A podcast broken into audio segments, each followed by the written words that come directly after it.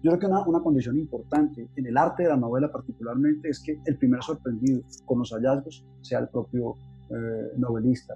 Y eso significa aprender a poner eh, la imaginación y la intuición en piloto automático. Hola, esto es AB Podcast, el podcast donde conectamos con nuestros autores favoritos para hablar sobre los libros que más nos gustan. El día de hoy estaremos hablando con Alejandro José López sobre su libro Nadie es Eterno Alejandro además ha escrito dos libros de ensayos titulados Entre la pluma y la pantalla y Pasión crítica, junto con otros varios cuentos y crónicas. En este momento es profesor de literatura de la Universidad del Valle, en Cali. Alejandro, bienvenido al programa. Santiago, muy buenos días. Me place muchísimo saludarte. Eh, también quiero bueno, aprovechar la ocasión para saludar a Guillermo Camacho de Aurora Boreal y bueno, a todos los oyentes que gentilmente nos acompañan hoy.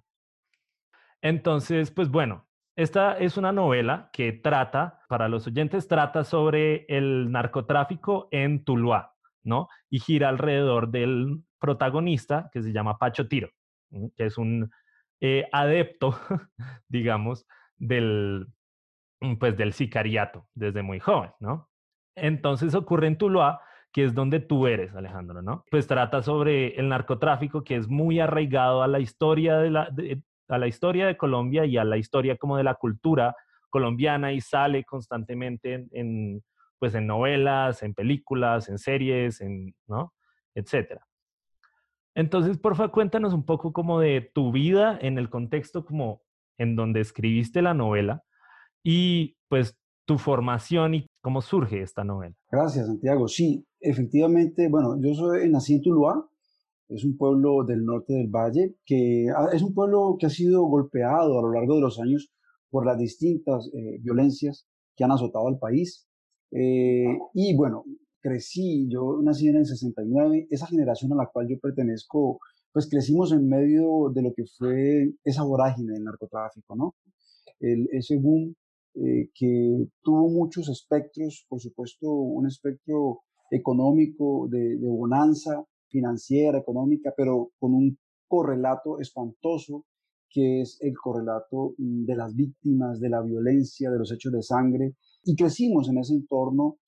Por otra parte, también la, el narcotráfico no solo ha dejado para el país la pesadilla de los muertos, que han sido eh, centenares y miles, eh, sino también transformó por completo las axiologías del país. Yo creo que después de, de esa bonanza de los años 90, eh, eh, el país, voy a usar una palabra que, que, es muy colombiana y a ver si la, aclaramos un poco, que yo creo que el país se traquetizó, ¿no? La palabra traqueto es una palabra muy del argot eh, callejero, que significa, es, es, es, muy terrible, ¿no? Además porque es, una palabra que viene de una onomatopeya, ¿no? El traque, traque, traque de la metralleta, ¿no? Y que los colombianos efectivamente entendemos perfectamente que cuando hablamos del traqueto hablamos del sicario, del mafioso, ¿no? Bien, de ahí derivo la palabra para decir que en Colombia se traquetizó, ¿no?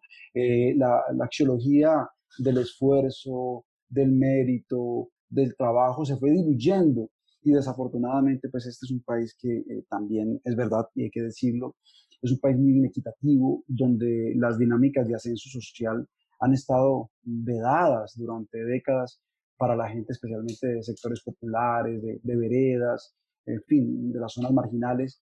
Y esta juventud colombiana, tanto de las grandes ciudades como de los pueblos, encontró en el narcotráfico, en esta cultura traqueta, un camino de ascenso social. Desafortunadamente, ese camino pues ha traído una, una vorágine de violencia, ha trastocado la cultura del trabajo eh, y se, se, llenó esta, esta mm, mentalidad del todo vale como, como la razón de ser. Yo creo que una, la generación a la cual yo pertenezco vivió eso, es producto de eso.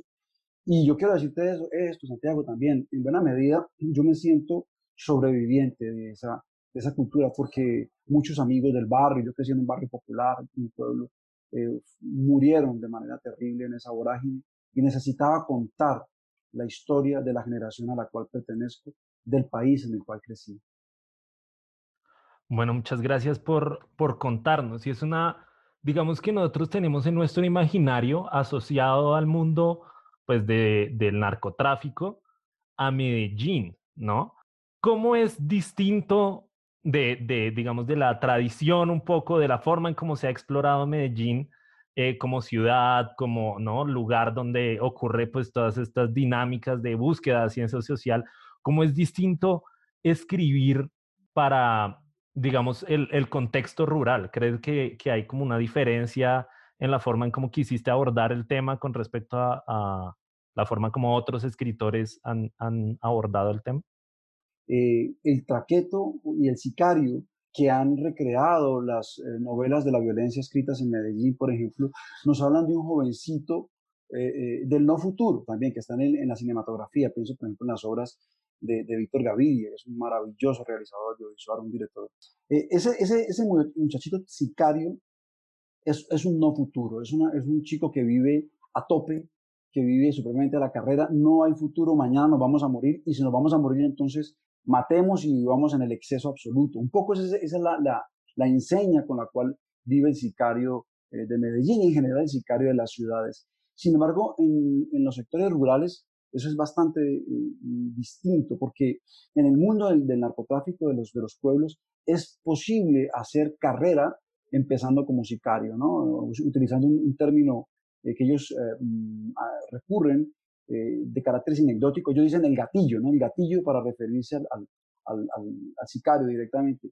Muchos de los eh, que llegan a ser grandes eh, líderes, o como lo denominan, denominan, también ellos patrones, empezaron su carrera en el crimen siendo gatillos.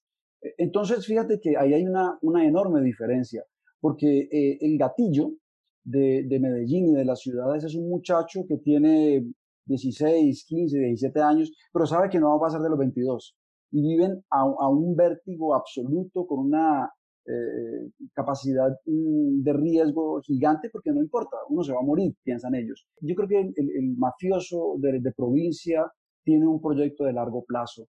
Eh, no significa que eh, los efectos en términos de, maldad y, y, de, ejecuciones sean diferentes, en eso son absolutamente similares pero son distintos en, el proyecto de vida. Creo que, y creo que un poco eso quise construir con el personaje de Pacho Tiro, que es el protagonista mm, de, la novela Nadie es Eterno. Pacho Tiro es un muchacho que empieza siendo sicario, pero que efectivamente termina abriéndose al mundo, a ese mundo empresarial, ¿no? Porque también el mundo del crimen es un mundo de, empresarios. Ellos lo denominan entre risas el sicario, el, el, el, empresario de alto riesgo y que usa la violencia como una herramienta de presión eh, tanto económica y, política si hace falta, ¿no? Entonces esa sería como una diferencia, Santiago, que a mí me gustaría señalar, el, sicario de las ciudades y el sicario de las provincias, ¿no?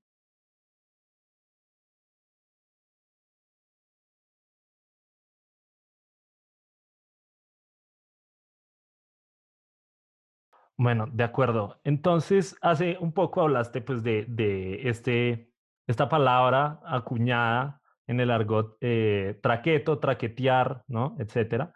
Pero, y la novela mm, está escrita muchas veces con un lenguaje muy, muy bayuno, muy caleño, muy de, pues, del Valle del Cauca. Entonces, al final de la novela hay un pequeño glosario que explora también un poco este, estos términos, pero entonces quiero ir más allá del glosario y tener un poco más de, de la textura del Valle del Cauca y preguntarte por unas palabras, digamos, muy regionales de allá para que me las puedas explicar a mí, que soy de Bogotá y tal vez no las entiendo todas. ¿Listo? Bueno, Alejandro, ¿qué es una chuspa? Eh, una chuspa es una bolsa. Eh, claro, eh, sucede, el, español es una lengua extraordinaria porque es una lengua muy maleable que, que ha permitido expresar realidades tan distantes como las ibéricas y las latinoamericanas y efectivamente nuestras realidades entre sí también dentro de Latinoamérica son muy distantes. Sin embargo, esta lengua está llena de vocablos indígenas, eh, de africanos, y se enriquece nombrando, bueno, eh, las cosas de una manera diferente en cada lado. Sí, chuspa para nosotros, para los bayunis, y es un bayunismo clarísimo, ¿no? En, en, ninguna otra parte del mundo hispánico existe. Chuspa significa bolsa. Ok, listo. Bueno, ¿qué es una guachafita? Una guachafita es una especie de fiesta donde el espíritu del carnaval se ha tomado el grupo y todo se vale, ¿no? Eh, un poco en esa dinámica de, lo que sucede cuando el festejo se sale de madre y no hay ningún tipo de, norma que opere más que la diversión. Entonces es una fiesta, un holgorio, se ha vuelto un poco eso, la, eh, la anestesia de la normatividad. ¿Qué significa gadejo? es una especie de apócope que se arma con eh, ganas de joder, ¿no? Y, y, es ganas de joder, de molestar, de incomodar, ¿no? Eh, es un poco eso. Y, me gustaría, no, no sé si, si, ahí está el glosario todavía, yo quiero escucharte todo porque me gustaría contarte una anécdota que me ocurrió con un editor en España a propósito del tema del lenguaje de esta novela. Por favor, por favor, sigue. Es que, ¿cómo te parece que mm, tuve la fortuna en algún momento de que una eh, editorial importante se interesara en Madrid en, la, en esta novela? Eh, y el editor me dijo, mira, literariamente me gusta mucho tu trabajo, pero tenemos un problema, esto en España no se entiende. Eh, tú podrías intentar neutralizar un poco el lenguaje eh, eh, por supuesto, yo estaba con muchísimo deseo de publicar eh, en España esta novela porque sabía que eso le iba a dar mucho más público, en fin. y empecé el ejercicio y le dije, bueno, vamos a intentarlo, no lo sé. Esta es una novela que vive de un mundo muy particular, de un microcosmos muy particular. Empecé el ejercicio, el editor me llamó a la semana, yo, yo iba a la página 18, iba casi ya llegando a la 20, en la página 18, haciendo la misma versión, de los hechos, contando todo igual, pero eh, eh, cambiando el lenguaje. Eh, y, cuando hablé nuevamente con él le dije, no, mira, no, no puedo seguir. La verdad es que es, una, es una claudicación del lenguaje que termina tergiversando el mundo de la novela. Creo que yo no me imagino a Pachotiro, que es un sicario pueblerino del norte del valle, diciendo, diciendo revólver en lugar de decir un popo. Eh, ¿no? que es como realmente hablan. ¿no? Entonces, eh, eh, en fin, esa tergiversación neutralizaba la, novela, pero también la, la, la, echaba a perder. y con el dolor del alma, y él, me, además me comprendió, me dijo, no, tienes toda la razón, yo no, no, he querido ni mucho menos afectar la calidad estética de tu trabajo. y quedamos en eso, me dijo, bueno, no, Alejo, muy cariñosamente me dijo, cuando tengas una, una nueva novela, yo estoy muy atento a, leerla. Eh, desafortunadamente no veo la posibilidad de vender esta novela en España. Y yo la entendí también y le agradecí su, su generosidad, pero no podía estropear un trabajo que, que, que tiene esa, ese, ese sello de fábrica, ¿no? Recoge un mundo, recoge una manera de vivir, pero también recoge un lenguaje, ¿no? Y yo creo que la literatura también es lenguaje y esos riesgos hay que correrlos. A veces puede restringir públicos, pero lo importante es indagar la condición humana y tratar el lenguaje con la mayor honestidad posible. Ok, eso me parece muy interesante. Me, me, me gusta mucho lo que, lo que dice sobre el microcosmos, ¿no? Y sobre la forma en cómo eh, la novela recoge este, este microcosmos, porque bueno, para los escuchas que no la hayan, que no la hayan leído todavía, que de pronto no hayan tenido la oportunidad de leerla todavía, la novela se centra pues alrededor de este personaje, Pacho Tiro, pero en realidad recoge un montón de relatos y como dices tú, Alejandro, de, formas muy distintas y con, con lenguajes muy distintos, ¿no? Ah, y entonces, pues nos intentas a través de, de, estos relatos y estas fuentes, estas versiones, que muchas veces a veces están contadas, ¿no? Como a manera de casi de chisme. Y entonces está, pues está Tuluá, es muchas cosas, ¿no? En este microcosmos. Es violenta, es espiritual, es esotérica, es artística, es rumbera, ¿no? Fiestera, es muy pasional, hay unas pasiones muy, muy latentes acá y también hay un paisaje como hermoso pero cruel que es el paisaje del Valle del, del, Valle del Cauca. Me pregunto entonces, ¿cuál era la Tuluá que estabas buscando al, iniciar la escritura de la novela? Santiago, en, Colombia ha habido una especie como de género, incluso ha habido palabras para acuñar ese género que se refiere al mundo del, narcotráfico, al mundo de los sicarios. En algún momento Héctor Abad Faciolinci habló de, la sicaresca. Y hay una gran tradición en, Colombia de novelas de este tipo. Y hay estudiosos que han realizado investigaciones realmente extraordinarias. Pienso en el trabajo de Óscar Osorio, por ejemplo, que me parece una autoridad en, en, esta, en este mundo de la, del estudio de la novela de la violencia en Colombia. Eh, sin embargo, ¿qué sentía yo eh, de estas novelas? Además, bueno, tenemos Rosario Tijeras, tenemos eh, En Sangre Ajena, por ejemplo, de, de, de, de, Arturo Alape, tenemos, bueno, tenemos un montón de novelas, la verdad, Leopardo al Sol, de, Laura Restrepo, Cartas Cruzadas de Darío Jaramillo, en fin, Angosta de Héctor Abad, eh, Batallas en el Monte de, Venus, o Morir con Papá de Oscar Collazos, ¿no? Juan Gabriel Vázquez hizo El ruido de las cosas al caer. La, cantidad de obras es importante. La, Virgen de los Sicarios, por supuesto, de, Fernando Vallejo. Ahora, estas novelas en general eh, tienen una, característica y es que se centran, se nucleizan en torno al, al mundo del sicario, de los mafiosos. Yo quería hacer una, novela que pudiera incorporar el resto del universo eh, y especialmente visibilizar también a las víctimas, es decir, los que, los que padecen el influjo de estos narcotraficantes. Entonces, me parecía que eh, se corre el riesgo, eh, muchas veces y ha ocurrido en ciertas producciones, por ejemplo, televisivas, que, abordan el mundo del narcotráfico, de, mm, incluso idealizar la figura del mafioso olvidando que son sujetos criminales de un poder eh, de, violencia terrible y que la sociedad se los padece, no se los disfruta, ¿no? Entonces me parece que es muy importante en el mundo de la ficción, eh, de la narrativa, sea audiovisual o sea literaria, visibilizar una mirada de 360 grados, que nos muestre, sí, la, la bonanza económica, y el, el, fenómeno de emergencia social que permite el narcotráfico para los sectores marginales, pero también visibilizar el enorme dolor, la tragedia que significa para una sociedad que, que el crimen sea el único camino de ascenso, ¿no? Y por eso eh, eh, Nadie es Eterno recoge Tuluá en, como una especie de, de, caleidoscopio, ¿no? Una mirada mm, que pretende ser un poco más, eh, insisto, de 360 grados y no solamente los 15 o 20 grados que suelen mirar, que suelen mirar los relatos del narcotráfico, cuyo objetivo termina siendo eh, eh, idealizar. Eh, yo no sé si eso sería realmente éticamente grato para quienes han puesto tantos muertos y han sufrido tanto el influjo de esa, de esa criminalidad, ¿no? Y, y, hay mucho sufrimiento. Entonces, bueno, eso es Tuluá, ¿no? Tuluá se vive, se ama, hay historias de ternura, hay un contrapunto que quise construir en Nadie es Eterno, que es la historia de Rafico, un pintor eh, gay que se enamora de un médico y en el cual también hay un fenómeno de transgresión, pero hay una historia de amor allí eh, y quise hacer ese, ese, homenaje a, a, a, un, personaje como, como Rafico, eh, que es una, un, homosexual, pero es espléndido, creo que es un personaje realmente muy bello. necesitábamos hacerle contrapunto a ese pachotido tan violento, tan terrible, tan agresivo, eh, y creo que el mejor camino, bueno, se me presentó en el trabajo creativo ese personaje de, de Rafico y se fue tomando buena parte de la novela hasta el punto que creo que al final termina siendo una especie de coprotagonista, ¿no? Bastante, sí.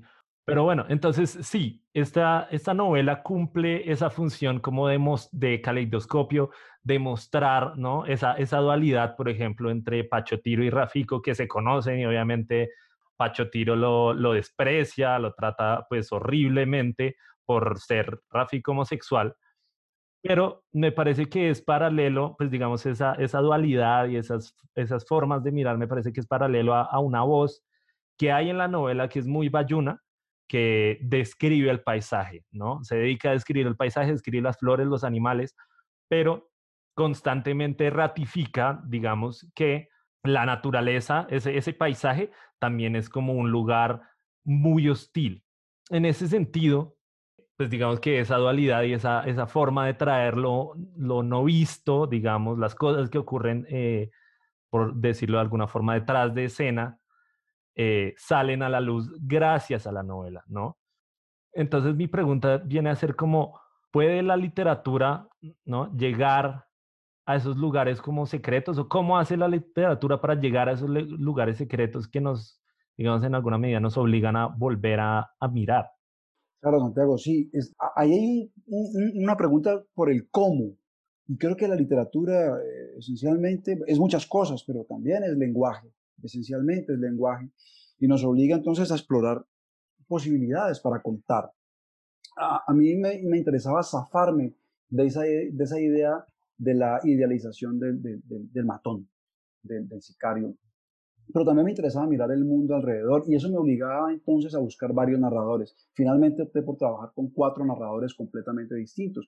Uno de ellos es Pacho Tiro, quien cuenta su itinerario de muerte en primera persona, sus ejecutorias criminales en primera persona con toda la procacidad, con toda la agresividad y con toda la eficacia que caracteriza su modo de habitar el mundo, ¿no? Eh, está también, hay una especie de voz populi, que es el pueblo, es un chisme, como muy, bien lo has señalado tú, Santiago. Es un chisme, no sabemos quién habla, pero es como, como, el, como el chisme que va de, de, boca en boca, de, de, puerta en puerta, ¿no? Y que cuenta en buena medida la historia de Rafico, ¿no? Eh, esa voz populi es un, es un lenguaje muy, muy popular, eh, muy lleno de chascarrillos, de refranería popular, de bochinche, de maledicencia, de risa, de burla. Es un lenguaje eh, que me parece busca la fiesta mm, tal como se vive en, estos entornos eh, tulueños. Hay un, lenguaje también que busca contar y son como pequeñas postales, ¿no? Son como pequeñas que atraviesan toda la novela eh, el, paisaje. Ese paisaje son como postales. Y yo me preguntaba, ¿cómo es el paisaje visto desde la perspectiva mm, del narcotráfico de los años 90, cuando el río Cauca se pobló de cadáveres que bajaban destrozados eh, después de las masacres que, ocurrieron aquí, porque la novela eh, se instala en 1990 aproximadamente, que es el momento eh, culminante de lo que se denominó la masacre de Trujillo. Lo que está contando la novela en el trasfondo literario es la masacre de Trujillo, uno de los hechos más terribles de violencia del país.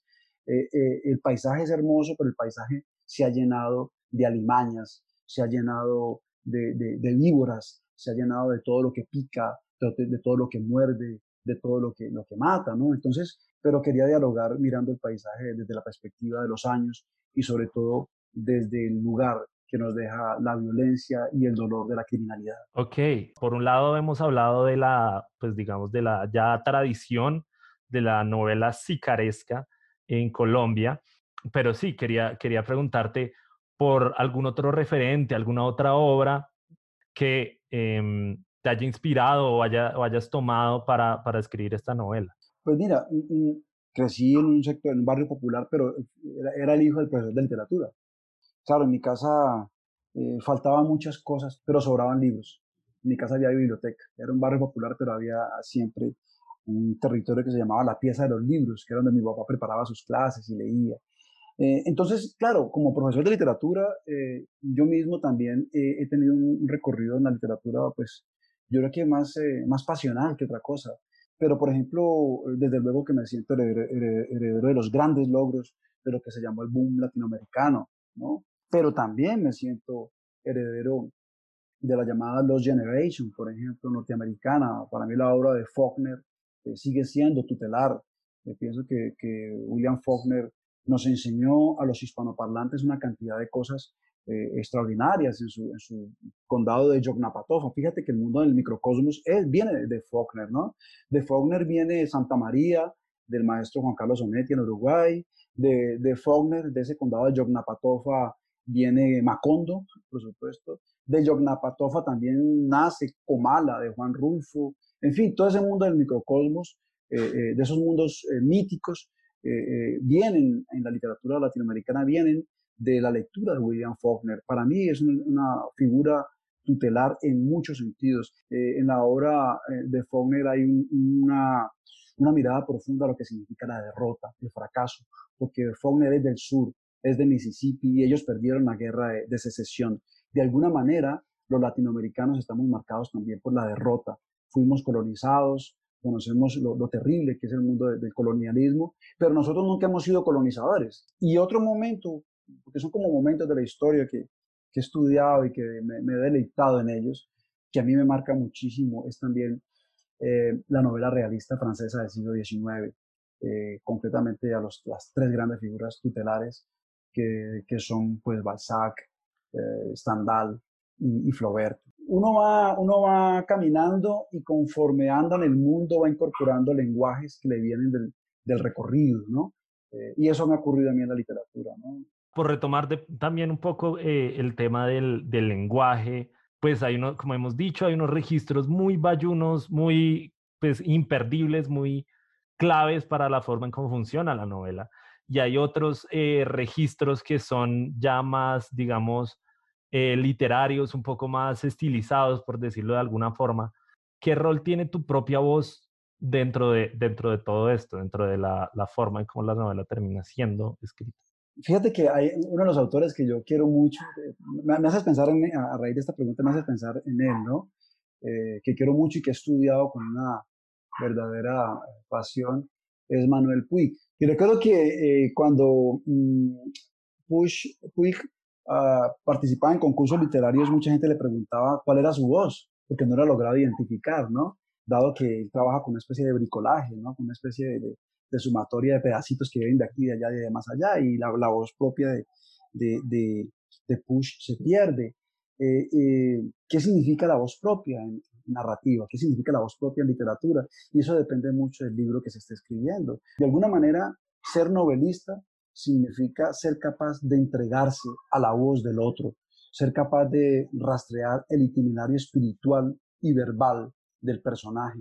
Porque de lo contrario, eh, eh, pretenderlo gobernarlo, pretender eh, dirigirlo, va, va, restándole a la, a la novela potencia, ¿no? si un novelista utiliza sus personajes como marionetas para desarrollar su propia idea, su propia concepción del mundo, eh, los personajes terminan simplemente como unos guiñoles eh, manipulados que no llegan a expresar la, la, la, profundidad de la condición humana. Yo creo que una, una, condición importante en el arte de la novela particularmente es que el primer sorprendido con los hallazgos sea el propio eh, novelista. Y eso significa aprender a poner la imaginación y la intuición en piloto automático. esa es una gran diferencia, por ejemplo, con el oficio del cuentista, que el cuentista sí sabe desde el comienzo dónde va el cuento es un, es un, género cerrado, pero la novela es un género abierto, ¿no? Entonces, eh, bueno, el ejercicio de esta novela eh, ha sido un poco eso, ¿no? Tratar de, poner ese piloto automático de la imaginación y de la intuición. Eh, de hecho, te contaba hace un momento, ¿no?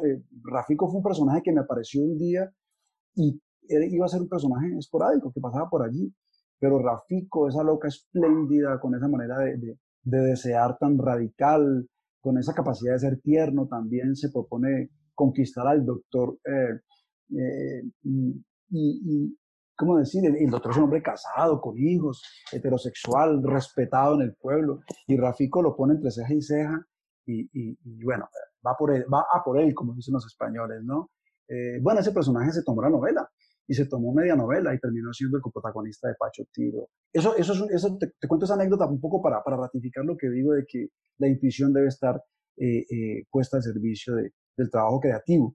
Me recuerdo ahora una, una conferencia que le escuché a Rosa Montero, esa maravillosa novelista española, eh, y un día le preguntaron, yo estaba allí escuchándole y me fascinó su respuesta, le preguntaron, ¿por qué escribes? Y ella dijo, ella contestó una cosa hermosa, ella dijo, escribo para saber lo que no sé, que sé. Eso es bellísimo. O sea, hay por allá en el mundo inconsciente unos saberes sobre el mundo que no sabes que sabes. Y solo en la medida en que abras la compuerta de la, de la creatividad y de la intuición, llegas a, a, ese lugar. Ok, bueno, también entonces aprovechando esa, esa idea de lo que no sé que sé, que está, está preciosa, pues quería pasar, digamos, a esa otra parte de tu obra, que, pues bueno, que más allá, digamos, más allá de la novela, que son el relato de fantasía, ¿no? Y la forma en cómo tal vez, pues digamos que eso hace que surjan cosas que precisamente el escritor no sabe que sabe y al mismo tiempo tal vez el lector eh, no sabe que, que sabe, ¿no? Me preguntaba, ¿tiene la fantasía algún lugar a la hora de mostrarnos la realidad como es? ¿O más bien, digamos, es, va por el lado, como algunos dicen, que es como la búsqueda de un escape de esa realidad? Yo creo que existen todas las opciones. Ahora, en lo personal, recuerdo, bueno, el género fantástico es un género en el que estoy trabajando ahora. Nunca había trabajado en él eh, creativamente y siempre me daba miedo. Ahora, por, primera vez, acabo de terminar esta semana un, cuento fantástico. Se llama El Diario, el diario de Guerra eh, que recoge la historia de, un personaje popular, un, loquito de, Cali que era muy, muy amado por en los años 80 y 70, al final hasta el 90. Eh, creo que lo, fantástico puede ser el lugar para una evasión, pero también puede ser el lugar para mirar desde allí de una manera mucho más, eh, ¿cómo decir?, novedosa y quizá reveladora la realidad inmediata. y estoy pensando en, lo que decía al respecto el maestro Julio Cortázar. Cortázar tenía, le molestaba esa literatura que se quedaba en, lo, en lo, fantástico decimonónico, ¿no? En estas cosas, pues, en estos exabruptos del hecho sobrenatural que irrumpe, y bueno, y, ahí arranca pues el fenómeno del horror, en fin. Eh, y él pensaba que la literatura fantástica no incorporaba necesariamente un elemento sobrenatural de esa manera, sino que también hay elementos sobrenaturales que habitan en la cotidianidad nuestra, ¿no? Eh, y bueno, toda esa idea de lo neofantástico, eh, que, que, acuñó, el término está acuñado por un crítico literario que es Jaime Alasraqui, me parece maravillosa, ¿no? Donde hay un territorio en el cual es posible que coexistan eh, con igualdad de plenitud tanto lo, natural como lo sobrenatural.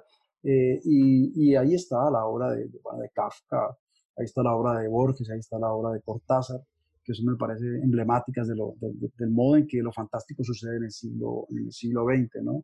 Eh, a mí me interesa más eso, lo fantástico como un ángulo posible para iluminar la comprensión de la realidad más inmediata. Esa es la gran, aportación de, de Borges y de Cortázar a la idea de lo fantástico en el siglo XX. Yo quisiera un poco aproximarme a ellos, eh, para aprender de ellos, para beber de ellos y por supuesto para ser derrotado por ellos porque el combate con los grandes maestros es una, es una lucha eh, pretenciosa, pero uno sabe de antemano que está condenado al fracaso. Sin embargo, el ímpetu no se puede perder y, hay que dialogar con ellos de manera atrevida, ¿no?